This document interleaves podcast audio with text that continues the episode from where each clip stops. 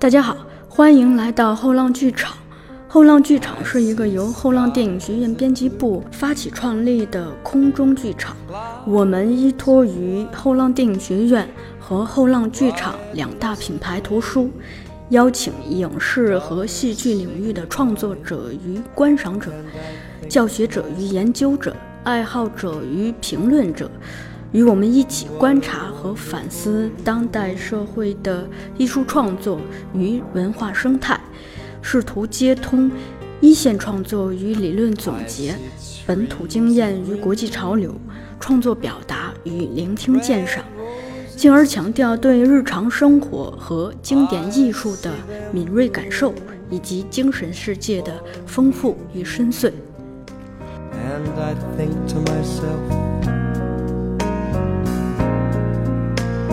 What a wonderful world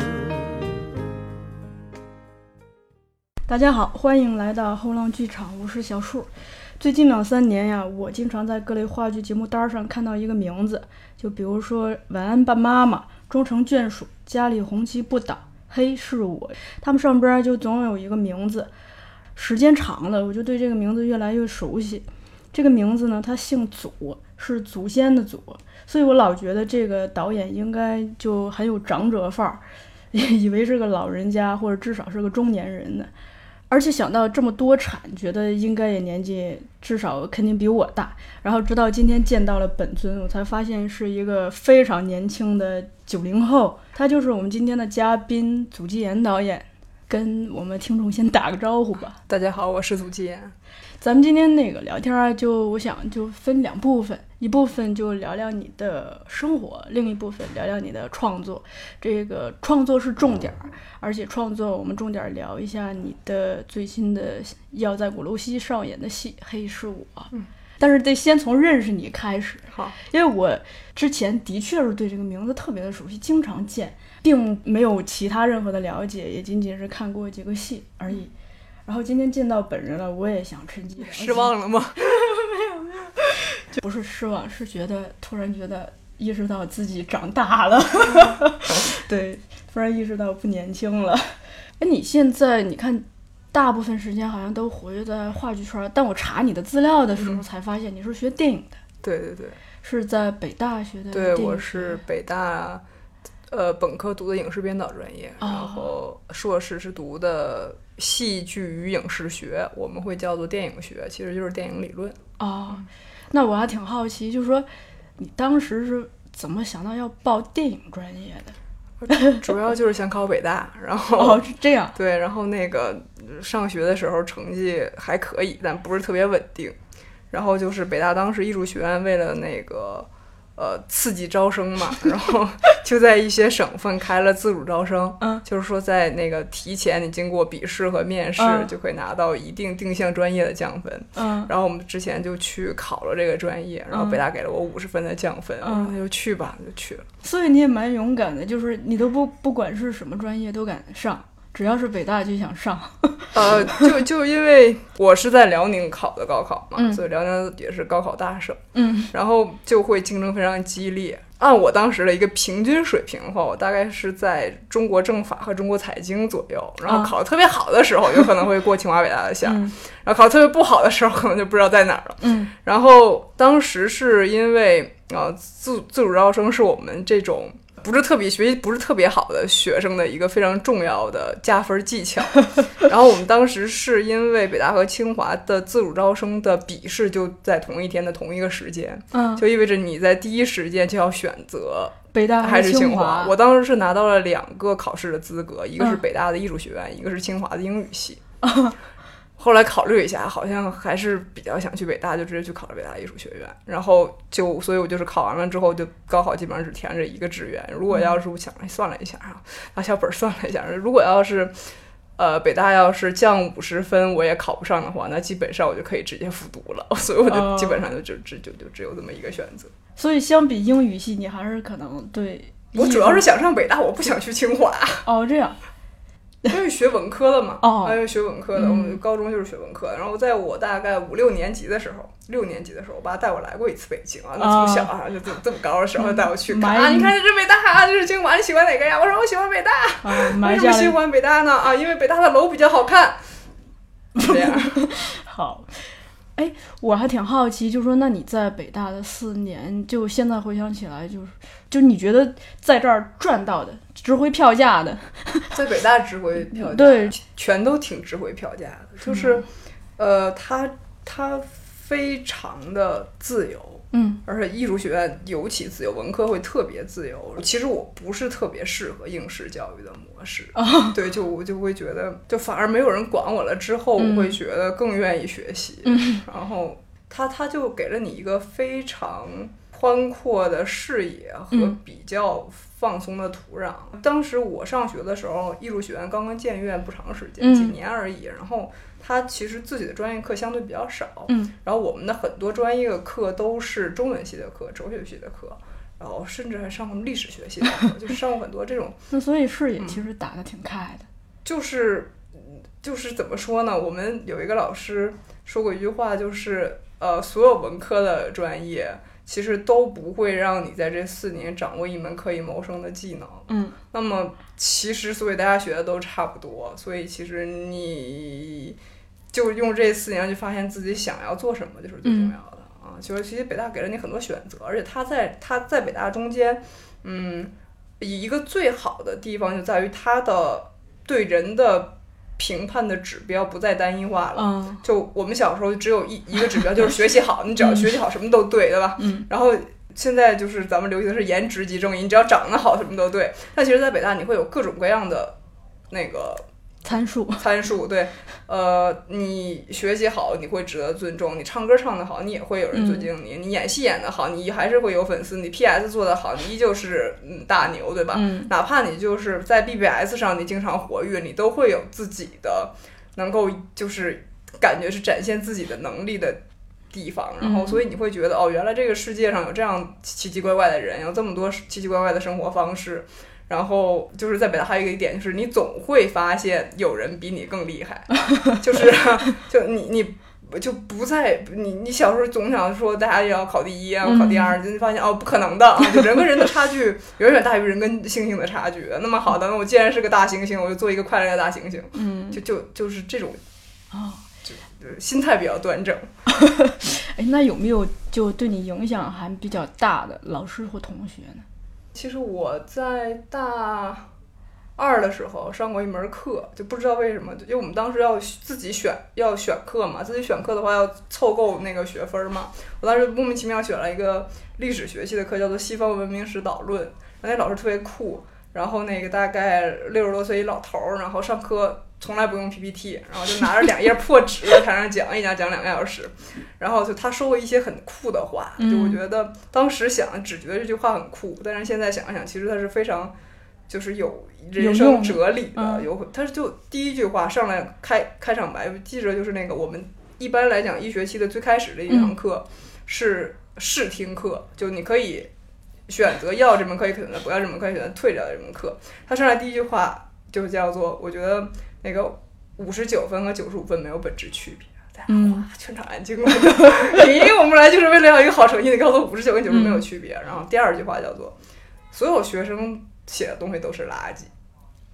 老师就说，就包括不不止你们，你们这种自己对历史从来没有研究的人写的东西是垃圾。我现在所有带子研究生、博士、硕士也好，博士也好，都是垃圾。真香，觉得好酷，你知道吗？觉得好酷。你真正在这门课中得到的东西，或者说你在这半学期、一学期的这个门课中，你自己的成长也好，你自己的选择也好，远远大于那个分数对你的衡量。嗯，哇塞！当时觉得这就是大牛啊，这是，然后就觉得我就应该上这门课。然后其实现在我已经不太记得他当时讲了很多关于嗯西方文明史导论嘛，就是他关于很多艺术源头的东西，他讲了很多。从哲学到文学到芭蕾舞，因为他自己特别喜欢芭蕾舞，讲了一些这种东西。是是男男老师吗？啊，男老师完全不记得了啊，完全不记得在说什么。嗯，然后但这几但这句话我觉得还是很有意义的。然后就是他说说，其实所有的文科学生毕了业就等于失业，那你要跟大家做到不一样，你怎么能跟大家做到不一样呢？就是你每天要坚持写作。呃，写什么呢？就是每天坚持写作的意思，就是每天要写。三千字以上才叫坚持写作，当时一片哗然，所有东西都开始那后面已经有同学收拾东西走了，你知道吗？然后就说那个每天写三千字，我们就觉得你写三千字很难吗？但是不难。你如果要是拿你面对一个空白的稿纸的时候是最难的。如果当你觉得难以开启的话，你就写自己的名字。当你重复写了十遍之后，你会发现写什么都比自己的名字容易。嗯，然后。这这门课是我大二上学期上的，然后我大二下学期就特别好的一个机会去香港浸会大学交换了半年，然后就会发现，因为外国学生特别蠢嘛，然后 就是然后课也特别少，然后那个我就做了这个实验，嗯，啊，我就真的按照它做了，大概写了三到四个月，你会发现真真的真的每天坚持，呃，差不多基本上是每天坚持，然后你会发现。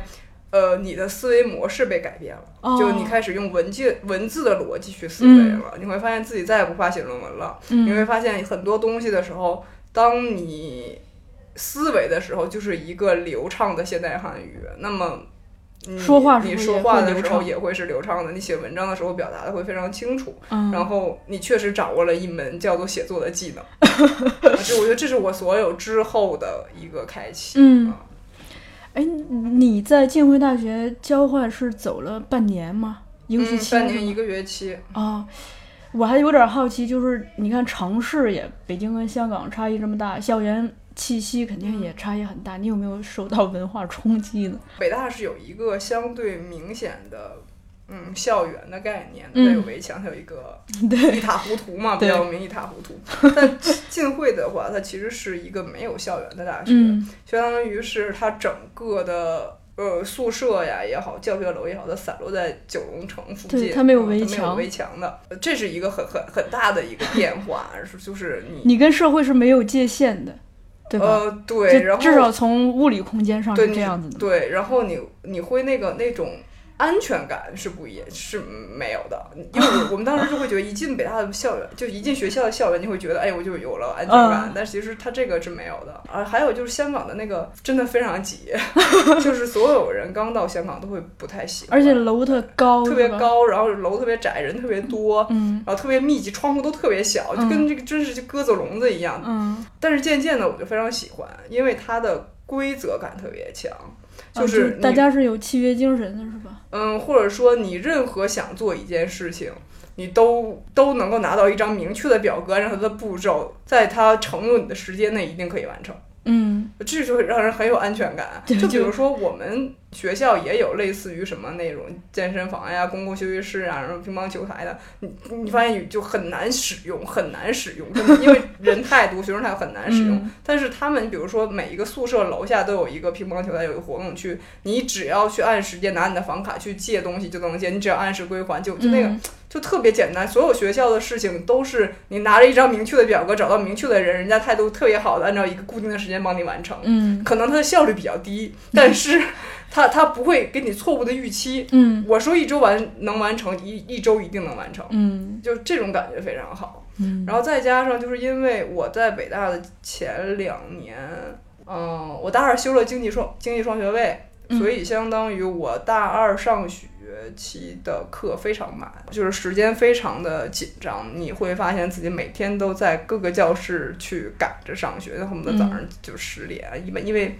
因为正常是早早上八点上课嘛，但 一二节课肯定起不来嘛，自然就不去了，算了，就是就从早上十点一直上到晚上八九点，然后我们那个就就就是还还要还要就好好多作业，好多好多特别忙，你会发现自己没有自己的时间，没有思考的时间，没有，然后自你像其实北大离什么颐和园、圆明园都很近嘛，但你并没有时间去转转。对，然后但是在香港不一样，我一周大概就四节课，然后然后那个真的外国学生特别蠢。就智智商优势非常明显，然后所有去的内地学生都有这种感觉。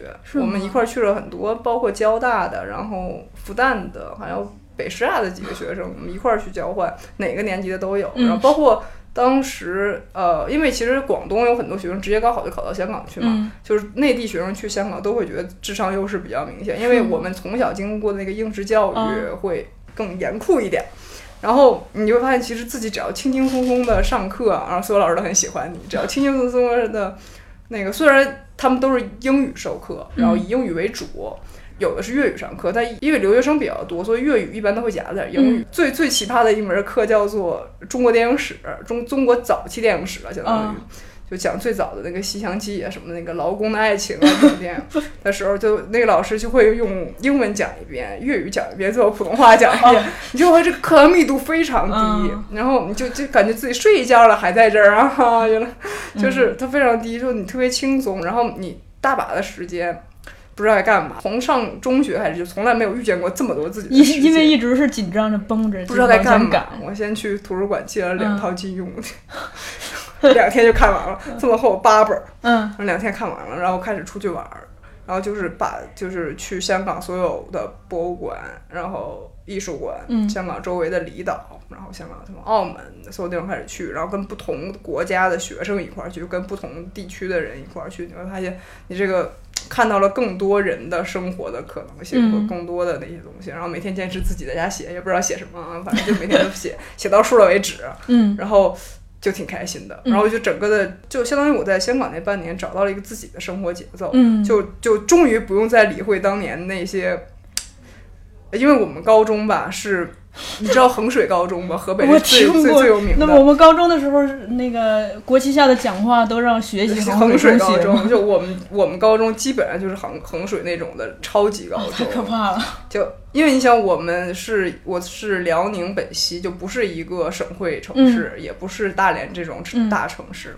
但我们高中相当于就周边城市的最好的学生都会到我们高中来读书。我们那一年，因为辽宁省清华北大的名额加起来大概是九十到一百二，嗯啊，每一年可能会有浮动。我们学校那一年清华北大加起来考上了三十六个。嗯啊，就是这种概念，就我们大概八百八十多个学生参加嗯，那个高考，八百六十个一本，就是就是这个概念，所以就是数据这么准确。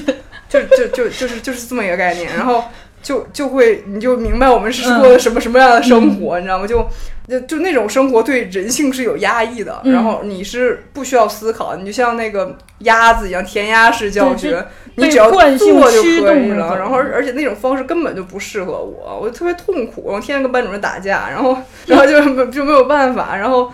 但是你发会发现自己不会安排自己的时间，嗯会不会安排自己的生活，你会变。当你有空闲的时候，你会特别的恐慌、嗯迷茫。当想到很多乱七八糟的事情的时候，你会觉得无处安放自己的灵魂啊，无处安放自己的时间。然后，但我觉得就是经过，就是大一不的这一年的调整之后，然后包括大二这这个这个这个上上自己喜欢上的课，然后去香港待了半年之后，我找到了自己生活的节奏。然后当我大三回来的时候，就我身边的好朋友都会觉得变化非常大。啊，然后就会你会觉得自己有了选择的能力和选择的勇气、嗯啊，即使我还是是每天要上那么多课，但我选择不去了。嗯，然后我们终于可以去颐和园划小船儿了。就是，嗯，这这这，但是他们一般都会留下我去给他们答到，哦，他们去划小船儿，那是，啊，对，但但但是就是，嗯，你整个的视野打开了，嗯你会发现自己更愿意把时间投入到自自己喜欢上的事情，然后那个时候真正的开始拍一些短片，做一些导演课的作业，做一些编剧课的作业，开始去说哦，原来其实我我们修经双修经济双学位，就是因为因为大家都说那个嗯好找工作呀，然后 值值回票价呀，嗯因为我们当时的经济双学位是国家发展研究会国国家发展研究院的经济双学位，那是一个没有本科，嗯只有研究生的一个学院，就相当于现在的央行的呃行长都会去讲课的，就就呃就是最有名的经济学家上的课。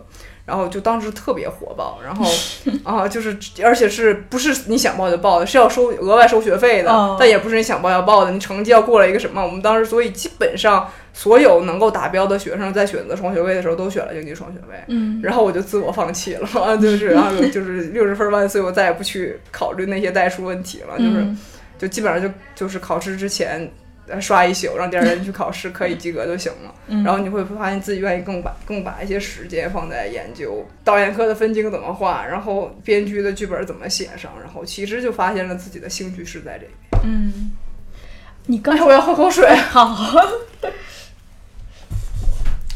你刚才一直在提说发现了咱们内地过去学生的优势，那你有有没有发现，就是说咱们的一些缺陷，就是劣势？怎么讲？就是嗯，你真是玩玩不到一块儿去。他们半夜开 party，你真的不想去嗯，啊。就还有就是还是更功利，更在乎一些世世俗的标准，语言上的文化界限和文化障碍，不是你能够跟他读一样的东西读懂那么简单的。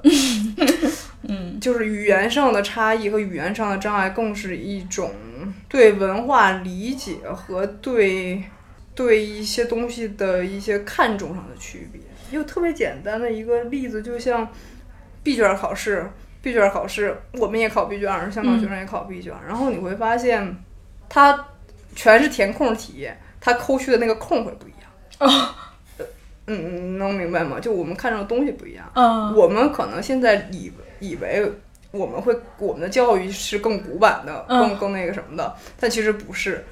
外国人会更在乎一些精准的东西，就比如说我们现在填大填空题，更多的名名词解释，它会让你解释，比如说呃，一九三几年有了一部电影是法国是以现实主义的大欢迎。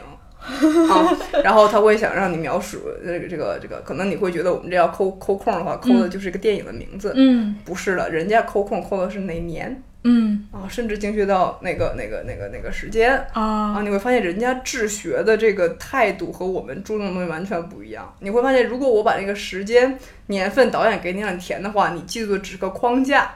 只是一个可以去描述我有这个知识或者这个的谈资，但是只有你记住那个时间，你才真正掌握了这个知识。啊！我就觉得其实这个就是治学的态度是不一样，嗯挺有趣的一个东西。而且语言这个东西，因为我们日常的语言里头有特别多的时候有言外之意，各种的，嗯可能他那种隐性的文化就更更多。嗯嗯嗯，对，你看你本科是四年电影，然后研究生又是加三年，一共七年电影，最后去做了戏剧，这个是有什么样的转机吗？就我想拍电影，没人找我，就 这么简单。嗯，嗯，排戏就有人找你了吗？肯定机会，那第一次机会是怎么光临的吗？误入歧途呀，机缘巧合吧。就北大吧，有两大文艺盛事，第一大文艺盛事叫做十佳歌手大赛，第二大文艺盛事叫做北京剧呃北北京大学巨星风采大赛，就是一个短剧比赛。然后就是一般到毕业临近不毕业的时候，大家都会说，哎呀，毕毕业之前一定要做一百件事儿嘛啊，就是其中一般都会有一下什么参加个歌手大赛呀，嗯或者参加个巨星比赛呀。我们当时就几个玩的比较好的朋友说，那个歌手大赛就算了吧，唱歌一个比一个跑调儿。那我们就要去，不然要不然就组一个那个一日游，就出因为我们那个 一日一日游的比赛啊，一日游的初赛一日游的队伍，我们去做一个短剧吧。嗯反正就是登上一下北大的舞台，然后圆满一下自己的人生，然后我们就各自散去啊，相忘于江湖了。然后我们就就弄了一个嗯，很很笑，很很就自各自的生活传了传了传了一个一个一个毕业戏吧，然后就去了，然后就拿了，就结果就就进了复赛，然后拿了复赛冠军，觉得拿了决赛的冠军，然后哎，觉得人生好圆满，你知道吗？人生好圆满，人家当时就是纯粹是玩儿的心态，然后从以前也没看过话剧，瞎扯，然后就就是就没看过话剧，不知道什么叫喜剧啊，反正就觉得就是当时就是为了赢嘛，想尽一切舞台吧，就 想尽一切方法就是为了赢，因为晋级，因为其实呃我们初赛和复赛都是在北京。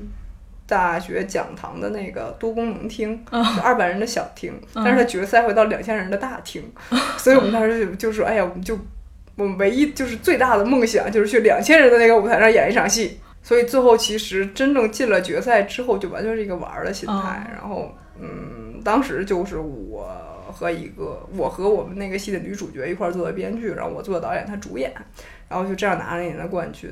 拿了冠军之后，我就读研了嘛，我就忘记了这件事儿，我没有想着要从事戏剧，我也没有更喜欢看戏，都没有。哦然后就忘掉了它。然后第二年的时候，他们就问我：“哎，你看你还在学校，要不然我们在一块儿做个戏？”我说：“不，嗯我不做了，我要保持荣誉。”对我，我是去年的冠军，我今年如果拿不上冠军，我多多丢人呀！嗯我不了，我不再干这件事儿了。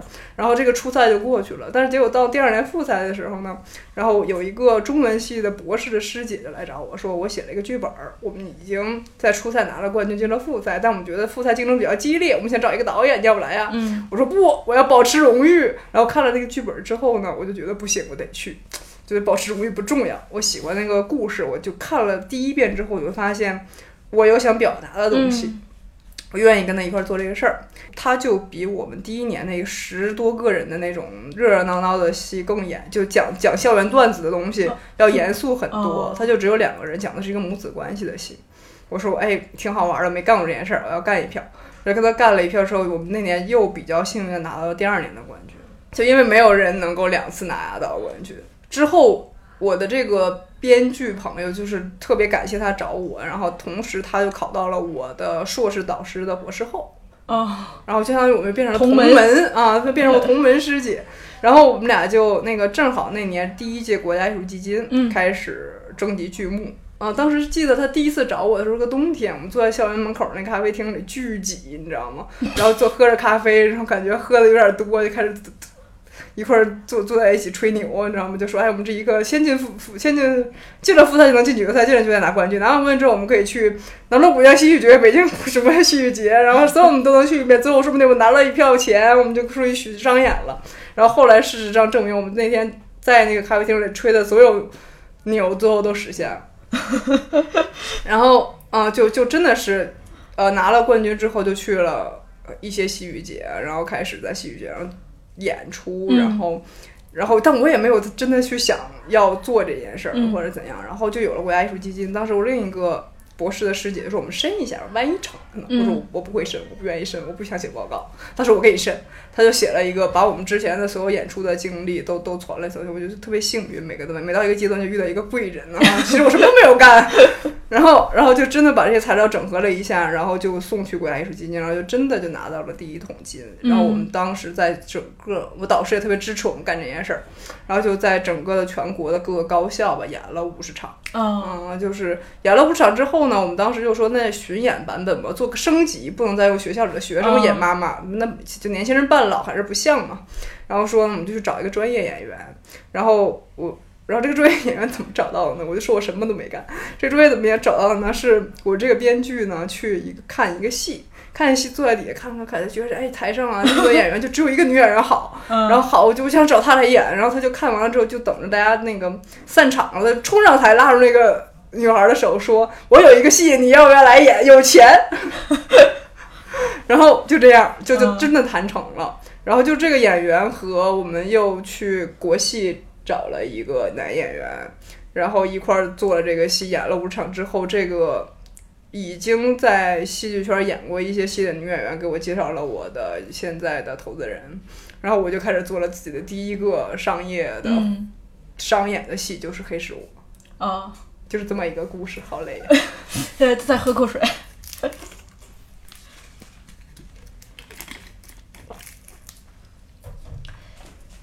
我现在其实有点好奇，就说呃，电影这个背景啊，专业背景对后来你导话剧就是有没有一些不一样的思维上的帮助？你比如说处理时间关系、空间关系、观演关系这方面。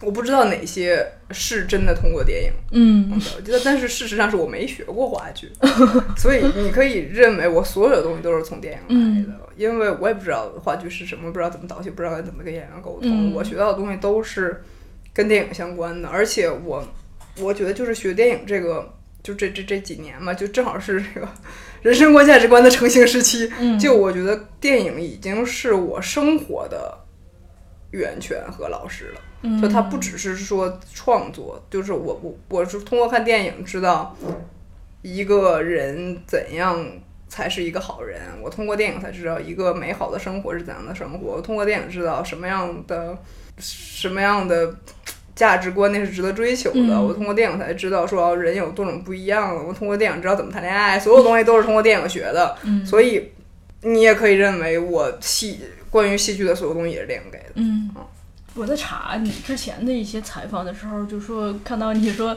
呃，其实更关心作为个体的感受，就相比那种社主题上是吗？对，相比那种社会性的东西，更关注个体的感受。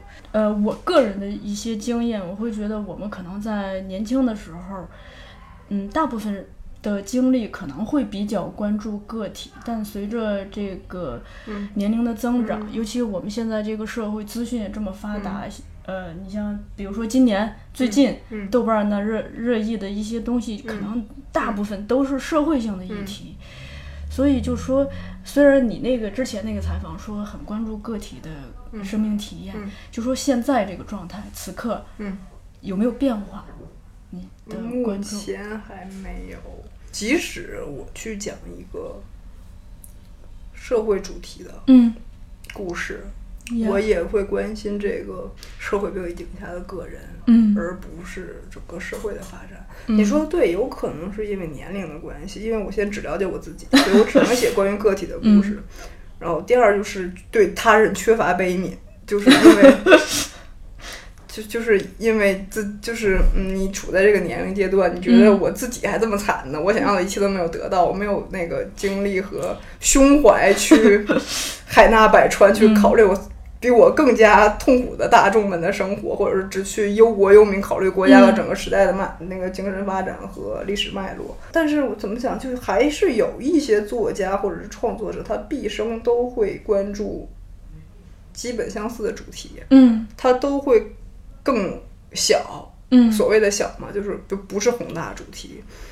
你像伍迪·艾伦，他一辈子都在讲关于爱情的故事，但他的爱情是有哲学意义的。嗯他在探讨人的生命状态，探讨什么是幸福，他在探讨什么是人生，什么究竟是真正的人。他是他是在以一个知识分子的态度去说人和感情背后的一些东西。嗯那么你还像除了伍迪·艾伦之外，像伯格曼，嗯等等，甚至包括舒费里尼，就是这些，我我又都是电影导演，就是就这这些人，他可能穷尽一生，甚至说戈达尔，嗯他就不管他在形式上怎样的创建，他永远都不会是一个社会议题的关注者。嗯我现在怀疑，我恐怕是这种人。嗯，我我之所以问你这个问题，也是我可能最近心态的一个变化。我这两年特别明显，就一下子就，我以前就是对个人的，不但对自己，就说我关注别人，也会我会关注别人的内心的一个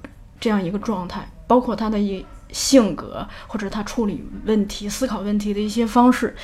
但这一两年，我突然觉得，就其实社会制度或者是整个社会大环境对个人的影响是很大很大的，而且很多人会在困在这种制度中，或者困在社会中，有很多无奈的、身不由己的地方。但是改变不了什么。嗯。然后，而且我觉得越是这种东西关注的人越多，然后越会有一些创作者愿意成为起手式的人，有更比我适合的或者嗯更有社会责任心的人去做这件事儿。就我不会勉强自己去做这些做自己擅长的或、嗯和呃自己感兴趣的然后社会制度、社会发展，我会把它更更像是一个学术问题去啊思考。就我也会读一些民主制度的书，一些那个的的的，但但我不不太，特别是在我们这种环境下，对吧？你对这个创作者的要求会嗯真的就是边界特别清楚，你一旦触碰了很多东西之后，你的嗯创作无法进行了。就像就像他们现在那个国家的体制院团，我们之前认识一个朋友在评剧院上班，嗯评剧院的编剧就说，评剧院写什么呀？主要就写老舍，老舍什么？老舍怎么死的是不能写的，老舍所有的只能写到。嗯写到后半生，写到晚年的时候，就只能是一个虚幻的嗯结尾啊。老舍都觉得不能写，这都不能写，那能写什么呢？你说写一个当代戏，你写写写什么呀？别写了，写写爱情挺好。嗯，还有就是社会都以社会的制度、社会的压力、社会的困境，每个人都有自己的感受。那生活已经这么苦了，还不给大家看一点不一样的东西？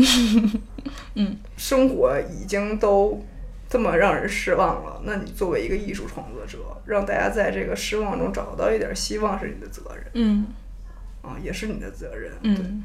还有最后一个问题啊，就是说，呃，也是在你之前的访谈中看到的，说你说没有什么是一定要做的事儿，然后说自己欠老天十个剧本儿，写完就拉倒。嗯，我还挺好奇，就说差不多写一半儿了吧，快。为什么这么执着于写作这个事儿？不会做别的。哎，这是一句狂话了。嗯老太太不在乎我这十个剧本呢。就是怎么说呢？就是写作这个事儿，就因为嗯，它是最容易的表达方式。嗯你说你要是写音乐，我也不会呀、嗯你用用用乐器，那那多多多多难多难呐，对吧？嗯写作拿根笔不就能写了吗？嗯简单呀。而且在写作的过程中，可以获得最纯粹的乐趣。嗯我真的很享受这个过程。嗯就像我这次改黑是我的剧本，然嗯后改、改改一段儿，然后我觉得哇，写完字巨激动，半夜给他打电话，一定要打醒，一定要打到结为止，然后我给你读一遍，读完了，哦 再见。对，就是就是我会通过写作获得最最纯粹的一个快乐，那个快乐就是在写那个过程本身的快乐，会大于很多附加的东西。嗯所以，所以，所以就是，嗯，我老天也不在乎这十个剧本，我也不在乎这个十个剧本，但这十个剧本很，就我很在乎写这十个剧本的过程，嗯。这样这样子。好，那个最后按照节目惯例，就请你跟大家分享一本书吧，你最近读的，或者是你之前读过的都可以。就后浪的西方哲学史吧。你读了吗？哦，这个读过，真的？真的读过好嘞。这是呃，这是呃我看过的，相当于是最好懂的哲学哲学史没有之一，比罗素写的那套要好。啊，然后，因为我觉得就是通识类的哲学书籍的最大的意义和最大的作用，就是说，或者最对对他来说最大的一个评判好坏的标准，就是什么都不懂的读者能不能读懂嗯啊。然后，就我跟我身边的演员朋友们有时候也会提到这本书，嗯我就会说大家有空的时间去看一下。然后大家会说哲学我读不懂，嗯然后这个时候我就会说，如果一个哲学专著，比如说你要是真读柏拉图，你读不懂那是你的问题，那、柏拉图没错，因为他就写东西不是为了让你懂的，嗯你读苏叔本华你读不懂那是你的问题，因为叔本华不是写给你看的。嗯但是如果你读一本叫做《哲学史》的书，你读不懂不是你的问题，是写作的人不懂。啊，是因为他没有搞明白那个哲学家真正想说的话，嗯他没有用最简单直接的语言去总结，把它提炼成一个平时的话去介绍给你，嗯这是他的问题。所以我觉得这是。后浪的西方哲学史是我看过的众多我在学学学生时代看过的 众多哲学史中最好的。嗯，好的，最后咱们放就推一首歌吧。那个，我今天带了一个演员来，这个演员曾经在一个湖南卫视上的节目跟费玉清老师合唱过一首歌，这首歌叫做《嘿嘿嘿》，我就推这首歌，那我们就因为反正我们的戏也叫《黑是我》嘛。嗯，那我们今天就来一个现场版本的，好呀，只不过是清唱。忘掉忧愁之后，能变得年轻，也许还能够飞檐走壁。时间停留在最好的记忆，画面里只剩下我和你。一寸光阴才能换来一寸金，寸金却买不回寸光阴。所以不如一直都开开心心，那些烦恼的事随它去。有人说要过奈何桥，你的笑才是灵丹妙药。吃下后什么都忘掉，立刻甩开烦恼。我送你离开，你别来找我，好聚好散吧，就，嘿嘿嘿。忘掉过去，才能向前奔跑。快看看我迷人的微笑。我送你离开，你追不上我。讲个冷笑话就嘿嘿嘿。你不开心也是于事无补，不如高高兴兴跳支舞。没有伴奏像跑调。谢 谢最后跟大家说一下，如果想进一步了解节目中提及的图片或文字，欢迎关注我们的公众号。您可以在微信的搜索栏里头搜索“后浪剧场”四个字的全拼详写，就可以找到我们。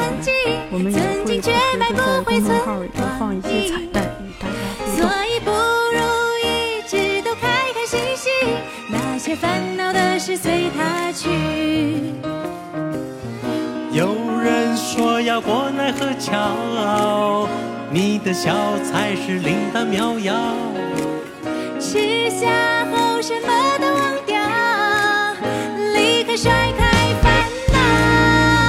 我送你离开，你别来找我。好聚好散吧，就，嘿嘿嘿。忘掉过去，才能向前奔跑。快看看我迷人的微笑。我送你离开，你追不上我，讲个冷笑话就哎呦，不错。你不开心也是于事无补，不如高高兴兴跳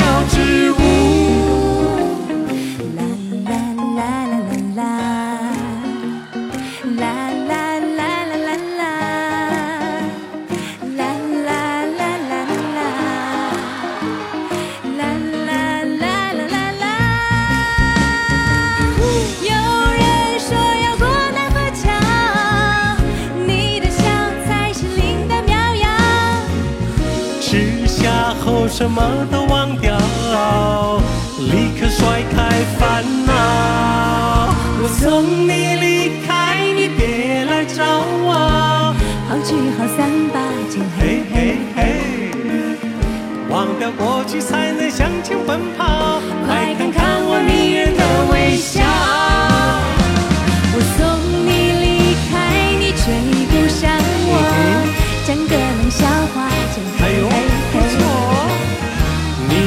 开心也是于事无补，不如高高兴兴跳支舞。